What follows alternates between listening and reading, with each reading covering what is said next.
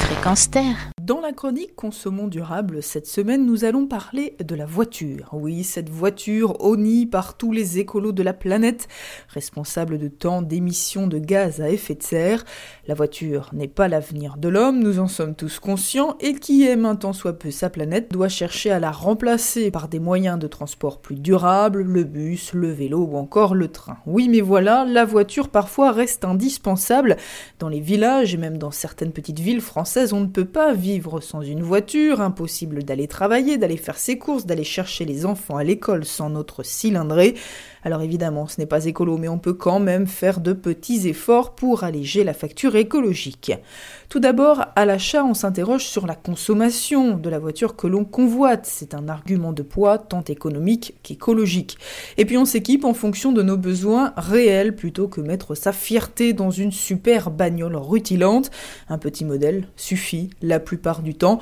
Sans compter qu'aller au supermarché avec un 4x4 équipé d'un pare-choc anti-buff ou avec une voiture de sport dotée d'un mini-coffre, c'est quand même un chouïa ridicule. Une fois la voiture achetée, reste à acquérir quelques bons réflexes. On évite de prendre sa voiture pour les courts trajets très polluants et souvent peu justifiables.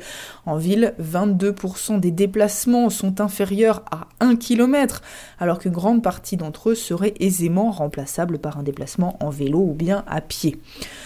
Ensuite, on pense à bien entretenir sa voiture, pression des pneus, vidange. On évite évidemment les pneus extra larges, responsables d'une surconsommation de carburant.